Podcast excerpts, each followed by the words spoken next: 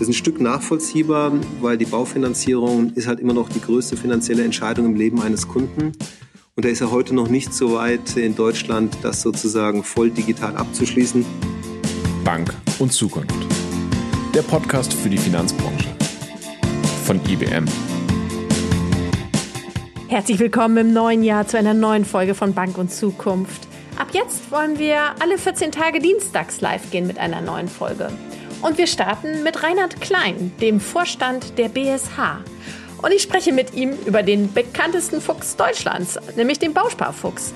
Und auch darüber, ob Bausparen eigentlich sexy ist und wie sich das Produkt verändert hat in den letzten Jahren.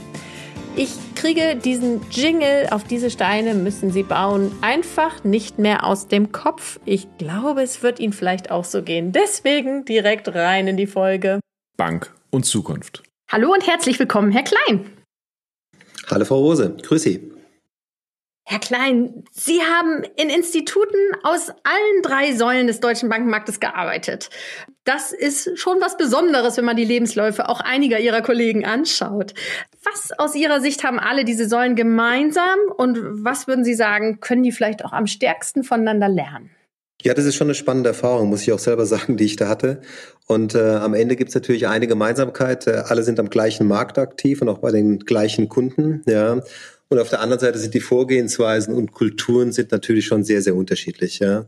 Wenn man mal zu der Reihe nach durchgeht, ich habe ja im Großbankensektor angefangen, ähm, da merkt man eben schon, dass es in der Regel Shareholder-Value getriebene Unternehmen sind, die sehr quartalsgetrieben sind, auf äh, betriebswirtschaftliche Ergebnisse fokussierte Unternehmen und äh, dementsprechend ist auch der quartalsweise Druck sehr, äh, Druck sehr groß, oft sehr kurzfristige Orientierung, wie gesagt mit einer hohen betriebswirtschaftlichen Ausprägung, dafür auch teilweise sehr professionell im Vorgehen und auch sehr auf die externe Shareholder-Value-Kommunikation ausgerichtet, aber schon sehr quartalsgetrieben. Und wenn Sie dann auf der anderen Seite den Sparkassensektor sehen, da würde ich immer sagen, ist dann fast der andere Pol, das sind die gleichen Kunden, aber Sie kennen ja auch die Satzung, öffentlicher Auftrag, Förderung gemeinnütziger Zwecke, gemeinwohlorientiert, äh, integraler Bestandteil der Community im Geschäftsfeld, keine Gewinnorientierung im, im Geschäftszweck. Das heißt, hier geht es schon eher darum, Bankdienstleistungen integrativ in der Region zur Verfügung zu stellen eher dann, äh, sage ich mal, sozusagen auf die eigentliche Leistung ein Stück abgestellt, weniger auf das betriebswirtschaftliche und allgemeine Marktumfeld. Ja. Und die Genossenschaftsbanken, darum arbeite ich da auch so gerne, die sind irgendwie, haben so eine Kombination aus beidem. Es ist ja eh, finde ich, eines der interessantesten Modelle. Genossenschaften gehören ja den Mitgliedern, ja, also es geht um das Prinzip der Selbsthilfe, die Selbstverantwortung, Selbstverwaltung. Also eigentlich sind die Genossenschaften gegründet worden, um ihren Mitgliedern zu helfen ist eine extrem demokratische Unternehmensform, ja, One Man, One Vote und äh, sind sehr langfristig orientiert, aber eben heute haben wir 850 Genossenschaftsbanken rund draußen. Jeder hat äh, eine eigene unternehmerische Verantwortung, eine eigene G&V. Das heißt, man muss schon Gewinne erzielen, aber es ist kein Selbstzweck, sondern es ist der Zweck, sozusagen ein auf Dauer angelegtes Geschäftsmodell zu betreiben. Und das macht es eigentlich sehr sympathisch, weil es ist schon eine Ergebnisorientierung da aber nicht äh, um ihrer selbst willen, sondern um am Ende den Geschäftszweck zu erfüllen. Die Kultur, finde ich, ist sehr unternehmerisch, äh, sehr bodenständig auch, sehr offen, sehr klar. Und das sind vielleicht die Unterschiede. Ich meine, man merkt es dann auch äh, natürlich in den Entscheidungsprozessen. Wenn Sie in der Großbank arbeiten, haben Sie den Vorteil, dass am Ende an der Spitze alles entschieden werden kann. Wenn dort richtig entschieden wird, ist alles gut und auch sehr schnell. Aber wenn falsch entschieden wird, hat das auch, das haben wir in der Vergangenheit gesehen, katastrophale Folgen. Bei den Genossenschaftsbanken entscheiden am Ende 850 äh, Unternehmer. Das ist nicht einfach, da eine gemeinsame Linie reinzukriegen. Aber es machen auch nicht alle den gleichen Fehler. Das heißt, äh, sie haben so ein bisschen Risikoaustarierung, äh, so dass das, was der eine falsch macht, vielleicht der andere richtig macht. Und in der Summe haben sie ein sehr ausgewogenes Geschäftsmodell. Das vielleicht so in der Kürze die Unterschiede aus meiner Sicht. Mhm. Und am Ende sind sie bei den Guten gelandet. Das höre ich doch immer wieder im Podcast. Aber das war sehr schön dargestellt. Vielleicht können Sie noch mal sagen, was war für Sie der entscheidende Schritt, ähm, als Sie tatsächlich wussten, dass Sie dann auch gerne Vorstand werden möchten? Von also, einem Wenn ich Vorstand werden will, das wusste ich nie. Wenn Sie mal meine Eltern fragen würden, da war immer das mein Hauptanliegen, wie komme ich direkt vom BAföG zur Rente. äh, nahtlos, habe ich nicht ganz geschafft. Ähm, das hat sich, hat sich im Laufe der Zeit ergeben. Sehr prägend war für mich äh, die, die Banklehre bei der Deutschen Bank. Ja, kannst im Unternehmen stehen, wie man will, aber das war gerade in der damaligen Zeit, haben die einem schon vermittelt, äh, was Unternehmenskultur und Leistungsorientierung ist. Ja, und ähm, da hat sich dann so langsam rauskristallisiert, dass Banken interessantes äh, Geschäft sein, sein könnte habe ich dann im Studium noch weiter vertieft. Dann war ich ja in der Industrie, habe aber dort auch Banken von der IT-Seite her betreut. Ja, am Ende habe ich festgestellt, die Bankseite liegt mir doch am nächsten, da auch spezielles Retail-Geschäft und dann hat es mich äh, in die verschiedenen Stationen da reingezogen. Mhm. Sie haben es gerade angesprochen, Sie waren noch in der IT, Sie waren bei Nixdorf und AT&T. Genau. Was, was hat Ihnen trotzdem auch geholfen, aus dieser anderen Perspektive vielleicht ähm, den Bankenmarkt besser einzuschätzen? Also welche Learnings haben Sie da vielleicht auch mitgezogen? Ähm, also die IT-Industrie ist einfach eine fantastische Branche, würde ich auch heute wieder ab und zu mal ganz gerne wieder hin zurückgehen. Weil was ich da gelernt habe, und das ist schon das krasse Gegenteil zur Bankenwelt, ähm, die Produktinnovation ist ja so schnell im IT-Bereich. Ja. Ich war damals auch äh, vor allen Dingen im Vertrieb. Das heißt, sie haben in der Regel Produkte verkauft, die gab es noch gar nicht, die gab es nur auf Papier. Und kaum wurden sie ausgeliefert, kamen auch schon die neuen Produkte und sie haben neue Produkte übers Papier verkauft. Das heißt, sie haben eigentlich laufend Innovationen verkauft. Ja. Und dadurch waren sie natürlich sehr schnell in den Produktzyklen, auch mit hohen Unsicherheiten belastet, was da wirklich genau für Produkte kommen. Und das ist natürlich in der Bankenwelt ganz anders. Ja. Bis bei uns mal ein neuer Bauspartarif entsteht oder auch in der Bank ein neues Produkt, äh, da arbeiten Heerscharen dran. Ein Banker käme nie auf die Idee, ein Produkt zu verkaufen, was noch nicht hergestellt ist, sondern das muss schon 14 Mal durch die IT gelaufen sein. Also äh, was ich gelernt habe, ist sozusagen, ähm, dass man in der IT-Industrie sozusagen sehr schnell Entwicklungen vorantreiben kann und mit hoher Unsicherheit trotzdem am Markt Erfolg haben kann. Und da ist der Banker eher total andersrum gestrickt. Und wenn Sie ein Stück von der Philosophie in eine Bank mit reinbringen und dort auch mal für Mut und Geschwindigkeit sorgen, können sich am einen oder anderen Stelle schon mal ein Stück Vorsprung vor dem Wettbewerb verschaffen. Sie sind jetzt bei der BSH.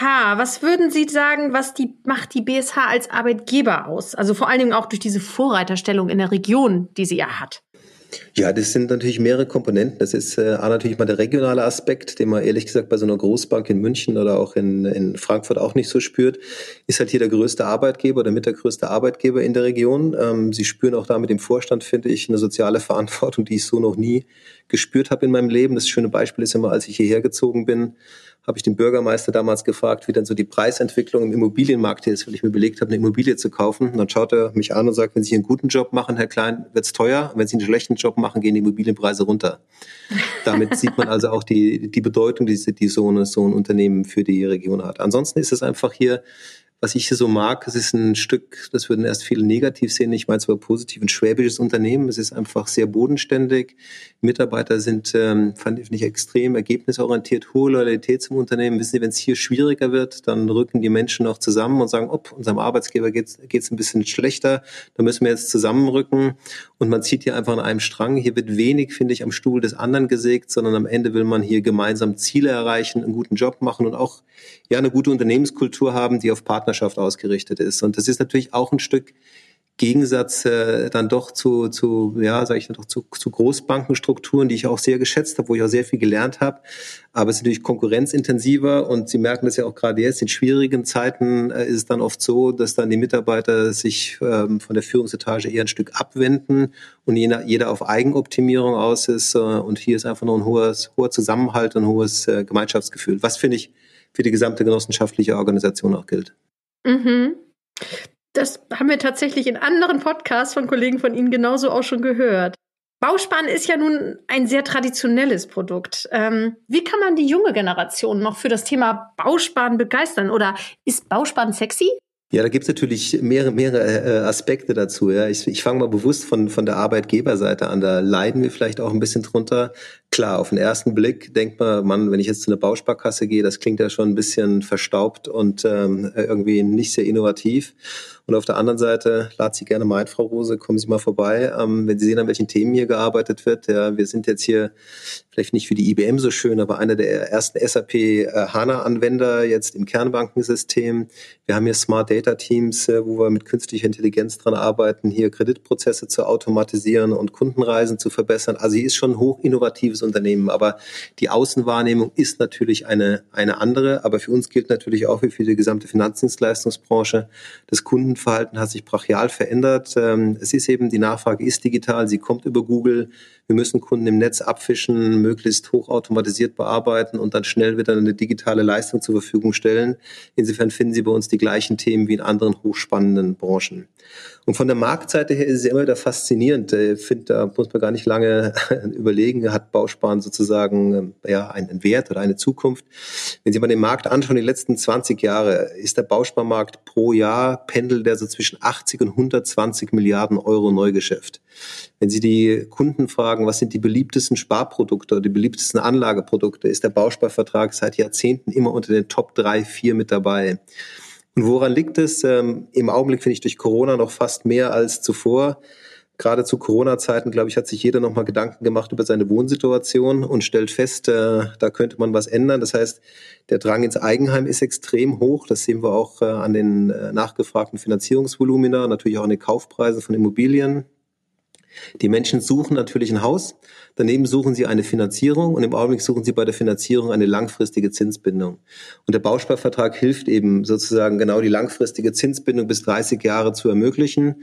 Und ähm, darüber hinaus ist mittlerweile für viele Menschen, die eine Immobilie suchen, das Eigenkapital das knappste Gut. Sie haben einfach zu wenig Eigenkapital, was die Banken verlangen. Und da ist natürlich auch dank staatlicher Förderung der Bausparvertrag ein interessantes Produkt, Vorsorgeprodukt, um Eigenkapital aufzubauen. Das heißt, das Stichwort vermögenswirksame Leistung spielt da auch nach wie vor eine Rolle, um initialen Bausparvertrag abzuschließen. Vermögenswirksame, vermögenswirksame Leistung, aber auch vor allen Dingen die Wohnungsbauprämie. Da sind die Förderbedingungen jetzt zum Januar nochmal massiv verbessert worden. Die Einkommensgrenzen sind deutlich ausgeweitet worden, sodass ein Großteil der Bevölkerung in die Förderung ähm, äh, der Bausp in, die, in die Bausparförderung kommt und dann trotz Niedrigzins auch dadurch noch für den Verbraucher eine halbwegs vernünftige Rendite rauskommt. Sie haben den wirklich großen Bausparmarkt angesprochen. Können Sie sagen, wie groß Ihr Marktanteil an dem Markt ist? Ja, unser Marktanteil ist jetzt äh, seit Jahren so immer um die 30 Prozent. Ja, wir kamen mal vor ja, aber schon 15, 20 Jahre her von 20, 22 Prozent, haben sie auf 30 hochgearbeitet. Und jetzt liegen wir mal ein Jahr bei 29, eins bei 30, eins bei 31, dann wieder bei 30. Das ist auch so eine Größenordnung, die wir in etwa so anstreben. Da fühlen wir uns relativ wohl damit. Hat sich das Bausparmodell durch die Nullzinspolitik denn verändert? Ja, ich sag mal, das Bausparprodukt äh, auch in Teilen, erkläre ich Ihnen gleich, aber natürlich durch die Nullzinspolitik, finde ich, ist jedes Retail-Geschäftsmodell unter Druck gekommen, weil die Retail-Geschäftsmodelle gerade in Deutschland meistens zinsinduziert sind. Und wenn Sie auf der Einlagenseite quasi keine Negativzinsen faktisch nehmen können und auf der Anlageseite aber Negativzinsen in Kauf nehmen müssen, haben Sie da natürlich äh, Druck drauf. Das hat beim Bausparen primär dazu geführt, auf der Produktseite, das Bausparprodukt war vielleicht im, im ersten Jahrzehnt diesen Jahrtausends eher auf die Sparseite ausgerichtet, also relativ attraktive ähm, Anlagezinsen, auch teilweise noch mit Boni, wenn Sie die Einlagen lang bei der Bausparkasse gehalten haben. Die Tarifstruktur hat sich geändert. Die Tarifstruktur, die Sie heute kriegen, ist eher finanzierungsinduziert. Das heißt, sie ist eigentlich vor allen Dingen für Kunden interessant, die eben auf jeden Fall finanzieren wollen, weil sie mit diesen äh, neuen Tarifen langfristige Zinssicherungen betreiben können, günstige Finanzierungssätze bekommen. Und insofern hat sich das Bausparen, finde ich, durch die Niedrigzinsphase wieder mehr auf seinen ursprünglichen Zweck konzentriert, nämlich dafür zu sorgen, dass Menschen in die eigenen vier Wände kommen und es konzentriert sich mehr auf Kunden, die quasi finanzierungsaffin sind Plus, auch dank der staatlichen Förderung, gibt es auch noch einen Teil ähm, der Kundschaft, für die es auch als Vorsorgeprodukt interessant ist. Mhm. Sie haben gesagt, ähm, durch die Pandemie ist eigentlich ähm, da ein Prozess noch beschleunigt worden aus Kundensicht.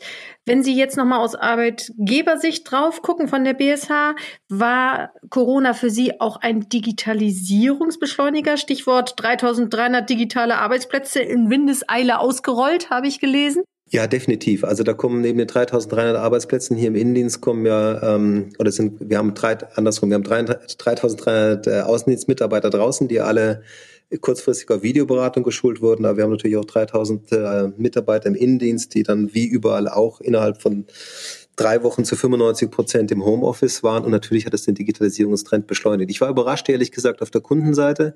Wie gesagt, wir haben schon lange draußen das Thema Videoberatung. Das hat schon funktioniert, aber war jetzt auch nicht so, dass das äh, der totale Burner war.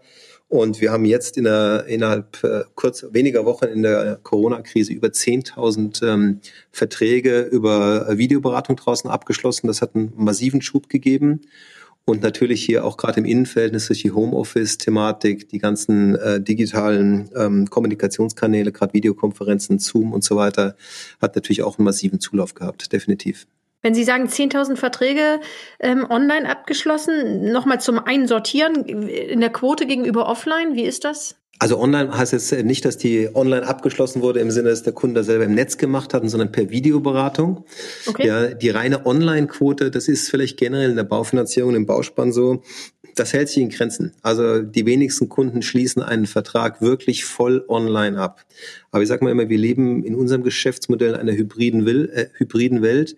Die Kunden kommen natürlich zunehmend digital. Das heißt, über 80 Prozent gehen eben nicht als erstes in eine Bankfiliale, sondern gehen ins Internet und suchen auf Vergleichsportalen oder direkt auf unserer Homepage nach den Produkten. Dann ist es allerdings so, sowohl bei der Baufinanzierung als auch beim Bausparen findet 99 Prozent äh, nochmal eine kurze Beratung statt oder auch länger. Und dann wird es wieder digital. Das heißt, der Kunde wünscht sich natürlich auch die Unterlagen und die Vertragsabschlüsse möglichst digital zu machen. Das ist ein Stück nachvollziehbar, weil die Baufinanzierung ist halt immer noch die größte finanzielle Entscheidung im Leben eines Kunden. Und da ist er heute noch nicht so weit in Deutschland, das sozusagen voll digital abzuschließen. Sie sehen es auch daran, dass andere Geschäftsmodelle, nehmen Sie die Interhyp, die ja eher aus der Online-Seite kommt, ja, sukzessive eine Filiale nach der anderen aufbaut, weil sie eben auch feststellt, das Stand heute, das mag jetzt Ihnen anders sein, im Augenblick des Abschlusses der Kunde noch mal kurz eine Beratung haben will. Und insofern glauben wir für die nächsten Jahre an ein hybrides Geschäftsmodell. Aber ist es nicht so, dass auch viele den Bausparvertrag abschließen, noch in allgemeiner Vorbereitung darauf, dass man irgendwann mal was erwerben möchte und sozusagen die direkte Beratung in dem Moment noch gar nicht brauchen? Also das gibt's natürlich auch, direkt als Finanzierungsmodell schon abzuschließen. Aber ist es nicht so, dass viele das auch einfach erstmal allgemein machen und da der Beratungsbedarf noch gar nicht so hoch wäre, was für eine höhere Online-Quote sprechen würde? Theoretisch definitiv richtig. Und äh, das ist äh, vielleicht etwas, was die Branche ja noch nicht äh, sauber gelöst hat. Ich weiß nicht, weil Sie sich mal mit Bauspartarifen beschäftigt haben, gehen Sie mal auf unsere Homepage, da sind eben dann auch fünf, sechs verschiedene Tarife und die sind für den Laien eben doch noch ein Stück komplex. Die Branche hat es noch nicht geschafft, das Bausparprodukt äh, auf der einen Seite die Vorteile beizubehalten, die es hat, maximale Flexibilität und auf der anderen Seite die Tarife so einfach zu gestalten, dass der Kunde sagt, ist ja logisch, habe ich alles verstanden, von den sechs Tarifen ist wegen mir Tarif A oder B der beste für mich. Insofern ist die Abschlussquote hier noch äh, im Augenblick überschaubar, nicht nur bei uns, sondern in der gesamten Branche. Mhm. Und spielt denn aber das Sterben der Bankfilialen dann eine Rolle, weil ja weniger Anlaufstellen da sind für diese Beratung, Ihre Verträge? Also da sage ich generell, äh, spielt natürlich die gesamte Digitalisierung eine große Rolle. Nochmal, ich glaube, das gilt für alle Finanzdienstleistungsprodukte, für die Baufinanzierung kann ich definitiv sagen, 80 Prozent der Kunden gehen eben nicht mehr zuerst in die Filiale, sondern sie gehen zuerst ins Netz und suchen sich dort ihre Produkte raus. Ja. Sie kommen dann an den Punkt, wo sie eine Beratung haben wollen. Da muss man auch fair sein. Die muss nicht unbedingt in der Filiale stattfinden. Die kann auch in einem Callcenter stattfinden. Die kann auch über Videoberatung stattfinden. Die kann über freie Vermittler stattfinden. Und dann sozusagen kommt, äh, kommt der, äh, ähm, ja, der After-Sales-Prozess. Ist das eigentlich ein, ein, deutsches Produkt, der Bausparvertrag? Oder wie unterscheidet sich Bausparen auch in Deutschland zum Bausparen in anderen Ländern? Ja, das ist historisch ein urdeutsches Produkt, muss man sagen. Ähm, und äh, kann das hier für das Haus sagen. Das waren aber die Generationen vor mir. Ich habe das, ja, sozusagen, ich darf das weiter betreiben, habe es mir aber nicht äh, verdient. Hat ja dann in den 90er Jahren auch eine starke Expansion ins Ausland vorangetrieben, gerade nach Osteuropa im Rahmen der Wende sozusagen. Ähm, ähm, als der eiserne Vorhang fiel, gab es in vielen Ländern den Versuch, auch deutsche Finanzmodelle nachzubauen. Damals sind dann Bausparkassen in Ungarn, in der Slowakei, in Tschechien gegründet worden. Wir haben dann noch, da war ich dann schon dabei, noch eine in China mit der China Construction Bank gegründet. Ähm, aber da sind am Ende die Kernmärkte des Bauspanns hier, hier in Mitteleuropa. Also es kein Modell, was Sie in, ähm, in kapitalmarktorientierten Ländern wie den USA zum Beispiel finden. Es gibt immer wieder Länder, die in der Belegung sind. Wir waren vor geraumer Zeit mit der Türkei in Kontakt und auch mit Polen, ja, wo es es aber dann mal zumindest im Sinne der Investition aufgrund der Investitionssicherheit für uns erstmal zerschlagen hat. Sie kennen gerade die verschiedenen politischen Verhältnisse in den Ländern. Im Augenblick ist nicht gerade die Zeit, wo man im Ausland äh, oder in diesen genannten Ländern gerade ja einfach locker investiert. Und technisch aber gesehen, wäre das für Sie möglich, jederzeit das auch international auszurollen? Also haben Sie auch ein agiles Arbeiten in der BSH?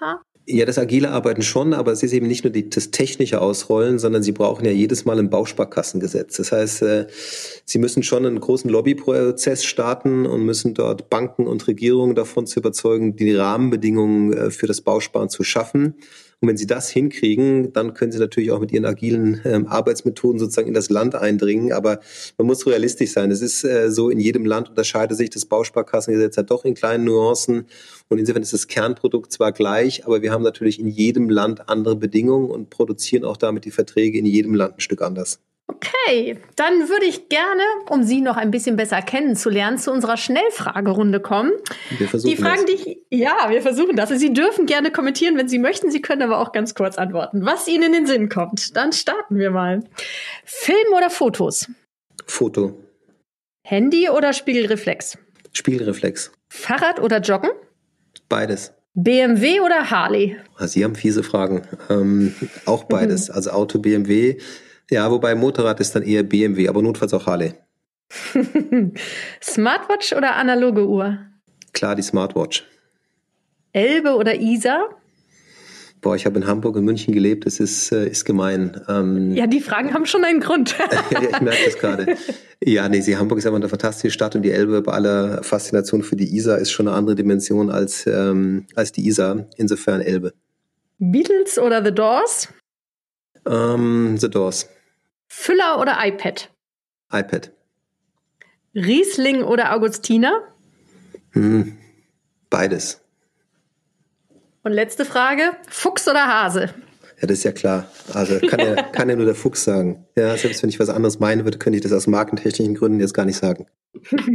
Das wollte ich hören und deswegen muss ich einfach mal kurz äh, nachfragen, wie wichtig ist der Bausparfuchs? Der wahrscheinlich wichtigste Fuchs in Deutschland oder der bekannteste. Ähm, wie wichtig ist der tatsächlich noch für Ihr Unternehmen? Ja, der ist nach wie vor extrem wichtig, ehrlich gesagt. Der hat einfach eine ähm, extrem hohe Markenbekanntheit. Wir haben eine Bekanntheit, ich glaube, die geht Richtung 100 Prozent, also auf jeden Fall über 95 Prozent in der Markenbekanntheit des Fuchses. Ist ein echtes Markensymbol, hat sich auch, das, äh, Sie müssen sich mal den Fuchs anschauen, wie er 1970 ausgeschaut hat, finden Sie im Internet, wie er heute ausschaut. Er ist laufend angepasst modernisiert worden. Sie sehen das nie in einem Einzelschritt, aber die Entwicklung von 1970 nach heute, die ist schon immens, ja. Und er steht einfach hier für das Haus, genauso wie die Backsteine. Und auf diese Steine können Sie bauen, sind alles äh, Markensymbole und Markenclaims, die die deutsche Bevölkerung kennt. Und die haben natürlich einen hohen Wert. Sagen auch unsere Vertriebspartner. Baufinanzierungen bieten viele an, aber die Marke Schwäbisch Hall mit dem Fuchs und den Backsteinen ist einfach bei der Bevölkerung sehr, sehr positiv äh, belegt. Und das andere, aber das ist vielleicht eher dann eine persönliche Sache. Wir haben den, den Fuchs natürlich als kleinen Plüschfuchs, als Werbegeschenk der bei jedem Kind, wenn sie den verschenken, gehen die Augen auf. Damit haben sie immer gewonnen. Also ich sage immer zu meinen Marketingleuten, ich würde die eigentlich äh, in jedes Krankenhaus, auf jede Geburtsstation zur frühkindlichen Markenprägung verschenken, weil das wirkt einfach. Wobei, ich gebe das ehrlich zu, auch das auf diese Steine können Sie bauen. Wenn ich die Worte höre, kommt mir sofort der Jingle in den Sinn. Also das ist gigantisch, finde ich. wir können gern zusammen singen, Frau Rose. das machen wir zum Abschluss, bitte. Ja, okay. ich sag Bescheid. ähm, Sie haben es vorhin angesprochen, Sie haben an verschiedenen Städten gelebt. Sie waren in München, in Augsburg, in Schwäbisch Hall, in Hamburg, dann wieder in Schwäbisch Hall. Mit welcher Region fühlen Sie sich denn am meisten verbunden? Mir sagt die Heimat ist, ich bin im, in, in Bayern aufgewachsen, also im Süden von München. Das ist schon, schon die Homebase, ja, die habe ich auch nie ganz aufgegeben.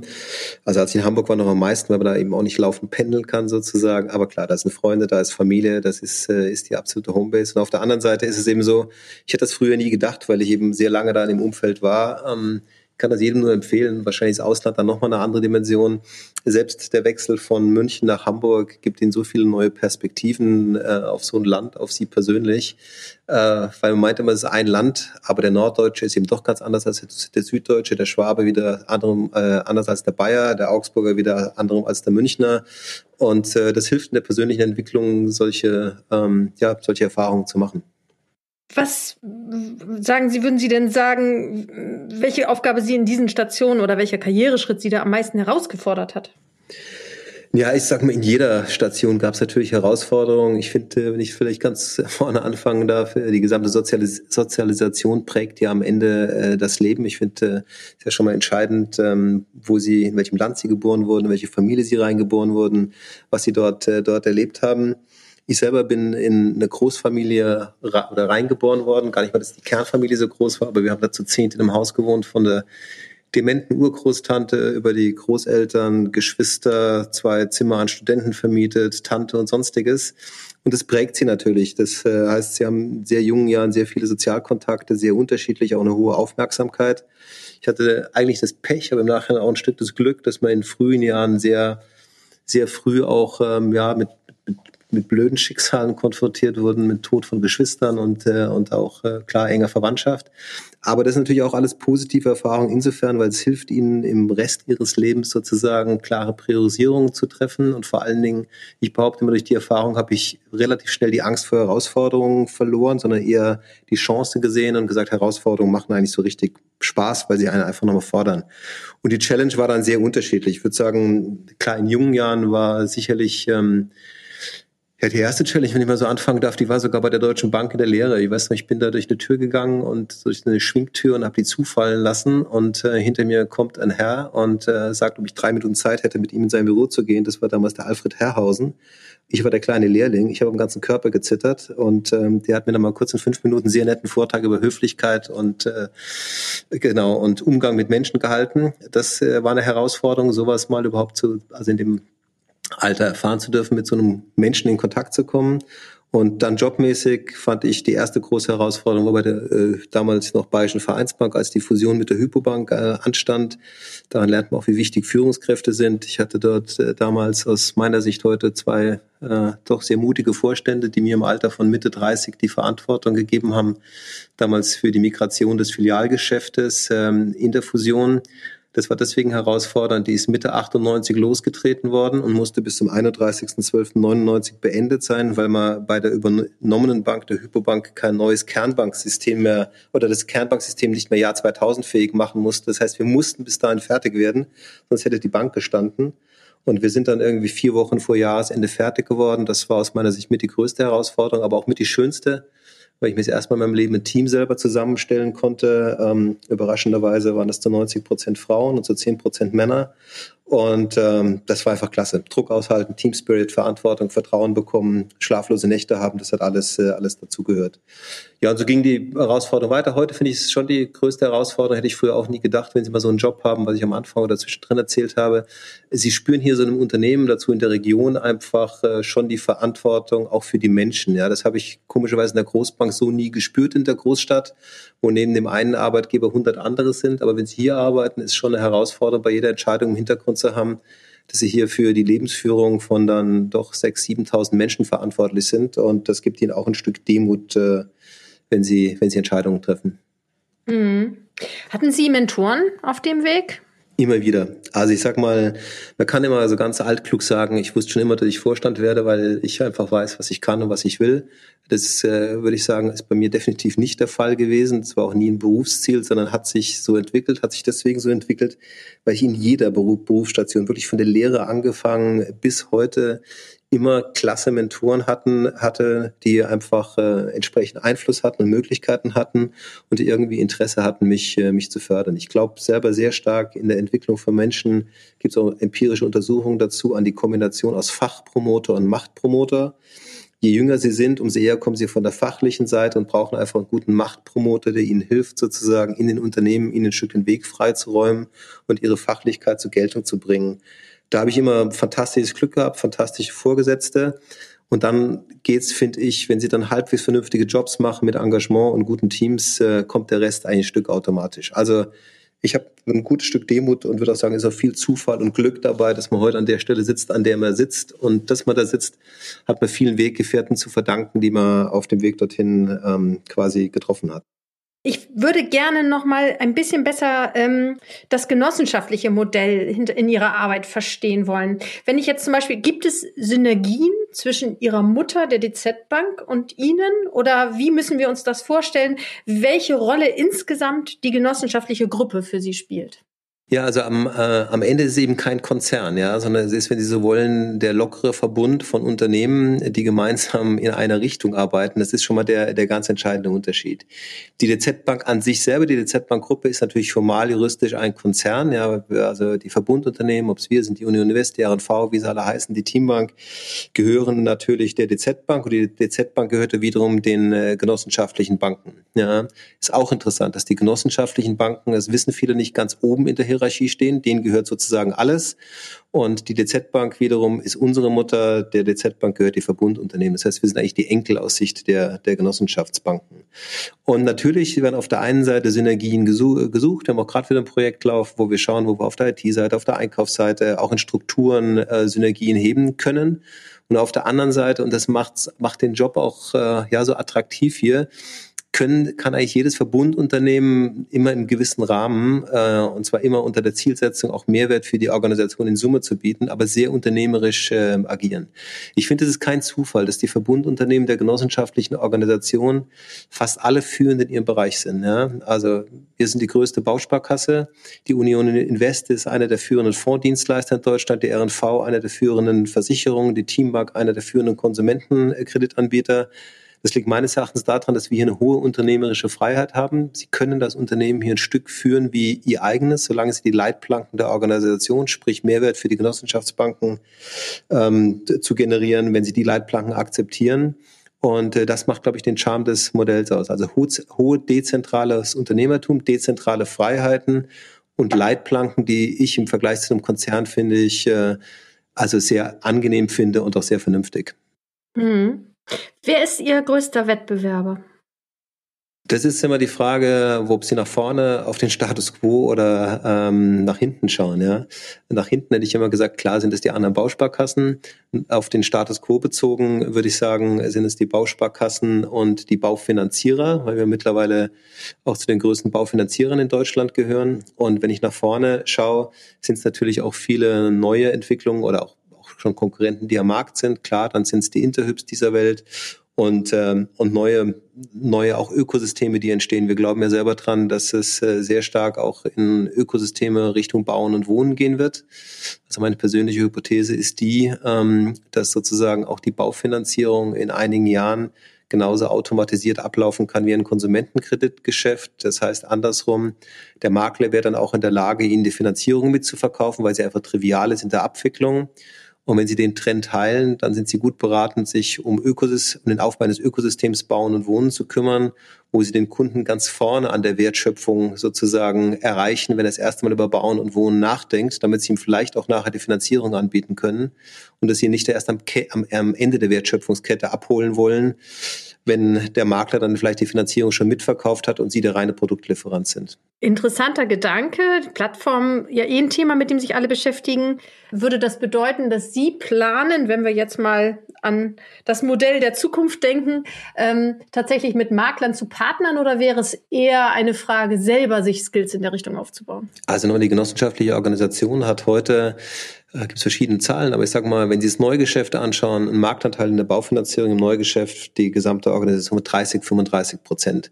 Wenn Sie so einen Anteil haben, ja, dann muss es der Anspruch sein, die Themen selber aufzubauen. Wir haben das ja gemacht hier im Haus für die genossenschaftliche Organisation mit ähm, zum Beispiel Baufinex. Es ist eine offene Immobilienplattform äh, für die Vermittler draußen, haben wir vor zwei Jahren gegründet mittlerweile, fragen Sie mal bei Hypoport nach, die am stärksten wachsende Plattform, mittlerweile in der Hypoport-Gruppe die drittgrößte. Und äh, mittlerweile haben wir den Marktanteil der Plattformgeschäfte in den letzten drei Jahren der Organisation fast verdreifacht. Also das ist ein, finde ich, ein echter Erfolg und da geben wir auch weiter Gas. Es ist eine B2B-Plattform. Und parallel arbeiten wir in der gesamten Organisation an Überlegungen sozusagen, wie wir als Gruppe ein Ökosystem bauen und wohnen aufbauen können. Da gibt es auch konkrete erste Ansätze, ähm, auch Pilotierungen draußen im Markt, wo wir auch guten Mutes sind, vor allen Dingen auch mit der dezentralen Kraft der Genossenschaftsorganisation ähm, ich sag mal, es vielleicht schaffen, ein Ökosystem mit regionaler Prägung aufzubauen, weil das gerade das Thema Bauen und Wohnen hat auf der einen Seite immer zentrale Argument, ähm, zentrale Themen, gerade was Content, Inhalt betrifft, muss man nicht 850 Mal bereitstellen, sondern den kann man an einer Stelle entwickeln. Aber Bauen und Wohnen ist immer ein lokales Thema. Sie finden Ihr Haus und Ihr Grundstück eben am Ende vor Ort. Sie brauchen Expertise vor Ort. Sie brauchen Handwerker vor Ort. Und das kann man natürlich im Idealfall ideal äh, kombinieren. Den zentralen Ansatz auf der einen Seite mit der dezentralen Expertise und dem dezentralen Netzwerk auch der Primärbanken auf der anderen Seite. Und wenn Sie an dieses Ökosystem Bauen und Wohnen denken, technologisch gesehen, was erwarten Sie da? Sind da die wichtigsten Anforderungen, ähm, die erfüllt werden müssen? Oder welche Neuerungen braucht es dafür? Ja, ich sag mal, ähm, das ist auf der einen Seite einfach und dann doch wieder kompliziert. Sie brauchen das, was Sie, glaube ich, generell im Augenblick im, im Netz brauchen. Sie müssen erstmal ähm, überhaupt eine Infrastruktur aufbauen oder ein Portal aufbauen, was eine Relevanz im Markt hat. Ja, das heißt, Sie müssen über Content oder, oder über Inhalte überhaupt erstmal Leute, Menschen ansprechen. Und wenn Sie die Menschen ansprechen, also wir haben das im Augenblick jetzt mal gemacht unter wohnglück.de, schauen Sie mal rein, haben jetzt mittlerweile über 10 Millionen Nutzer drauf dann ist es so, dass sie natürlich dann mit allen neuen Technologien daran arbeiten müssen, Kundenreisen zu verfolgen, weiterzuentwickeln und die Menschen auf ihren Kundenreisen zu begleiten, ihnen entsprechende Angebote zu machen, Lösungen anzubieten und entsprechend daraus Wertschöpfung zu generieren. Heißt konkrete Technologien, klar, sie brauchen Datenbanktechnologien, sie brauchen Smart Data Technologien, ja, ähm, sie, also die, die gesamte übliche Kette, die sie, die sie heute haben. Hm. Es sind wahnsinnig viele Themen, mit denen Sie sich da auseinandersetzen müssen. Ähm, was treibt Sie in Ihrer täglichen Arbeit an? Also ich finde einfach, äh, wie gesagt, das ist, da, da leide ich auch ein Stück drunter. Man wird immer ein Stück, wenn, wir, wenn der Bausparkasse drüber steht, sagen, viele schnell ist ja langweilig. Und was mich antreibt, die Branche ist in einem so brachialen Umbruch.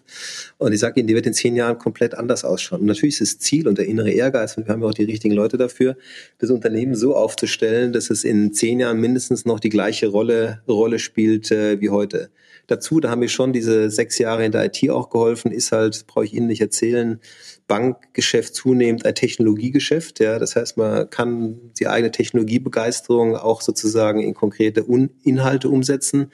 Und wie gesagt, wenn Sie mich fragen würden, was so der große Traum wäre, wenn wir das schaffen, aus dem herkömmlichen, ursprünglichen Produktlieferanten Bausparkasse gemeinsam mit der genossenschaftlichen Organisation einen Anbieter ähm, in, im Rahmen eines Ökosystems Bauen und Wohnen zu entwickeln, der Kunden nicht bei der Finanzierung abholt, sondern bei ihren Grundbedürfnissen, weil die wollen ein Haus haben, die wollen wohnen, die wollen leben, die die wollen renovieren und sie diese Kundenreisen entwickeln und begleiten, da würde ich mal sagen, haben wir hier einen coolen Job gemacht und im Augenblick fühlen wir uns auch auf einem ganz guten Weg. Aber nochmal, gibt es viele Wettbewerber, ist ja nicht einfach, aber das motiviert. Gemeinsam mit den Kollegen hier Ziele erreichen und die Position halten oder weiter ausbauen. Und auf dieser Reise, das wirklich charmant klingt, klingt was Sie da vorhaben, ähm, eine letzte Frage noch. Was machen Sie als Ausgleich zu Ihrem Job, um genau diese Euphorie nicht zu verlieren und auch mal abschalten zu können? Ja, sie da macht man wahrscheinlich das, was viele auch machen. Ähm, klar, die Zeit, die man noch hat, äh, vor allem natürlich hier im, im, Freundeskreis verbringen und aber vor allen Dingen auch viel Sport machen, äh, halte es schon für wichtig, sich körperlich fit zu halten, ist für mich auch ein guter Ausgleich. Je stressiger der Tag war, umso eher geht man am Abend nochmal joggen oder aufs Mountainbike oder sonstiges. Da kann man perfekt abschalten und äh, ich halte es für extrem wichtig, dass sie immer versuchen im Leben ein Standbein und ein Spielbein zu haben. Ja, das heißt, äh, sie müssen auf einer Seite immer, ähm, wie soll man sagen, perfekt und gut aufgestellt zu sein, äh, sein. Und wenn man beruflich gerne arbeitet und gute Leistungen bringen will, empfiehlt es eben privat auch gut aufgestellt zu sein, körperlich fit zu sein, gesund zu leben, gutes soziales Umfeld zu haben. Und das ist dann Ausgleich, aber auch Garantie, dass sie einfach ihren Einsatz bringen können und auch mit Spaß bringen können. Den so, ich empfehle als Ausgleich auch immer noch mal Podcast hören. ähm, so zum Beispiel diesen. Und selber mache ich ja Musik äh, ein bisschen als Ausgleich, ja. neben dem Sport noch. Und das soll mich auch dazu inspirieren, dass wir jetzt zum Abschied singen müssen, Herr Klein. Jetzt haben Sie es gemacht. Auf drei geht's los. Was singen wir denn? Zwei, ja, auf diese Steine müssen Sie bauen. Das haben Sie angezogen. Alles klar. Zwei, drei. Auf, diese Steine können Sie bauen. Schwäbisch Hall. Üben wir doch mal. Klein. Ich danke Ihnen sehr für das Interview. Andersrum genauso. Vielen Dank. Bleiben Sie gesund. Dankeschön. Dieser Podcast wurde für Sie vom IBM Banking Team präsentiert. Bank und Zukunft erscheint alle zwei Wochen mit einer neuen, spannenden Folge. Vergessen Sie daher nicht, unseren Podcast zu abonnieren und folgen Sie uns auf unseren Social Media Kanälen. Sie finden uns auf allen gängigen Portalen. Die Links dazu stehen in der Beschreibung. We love banking.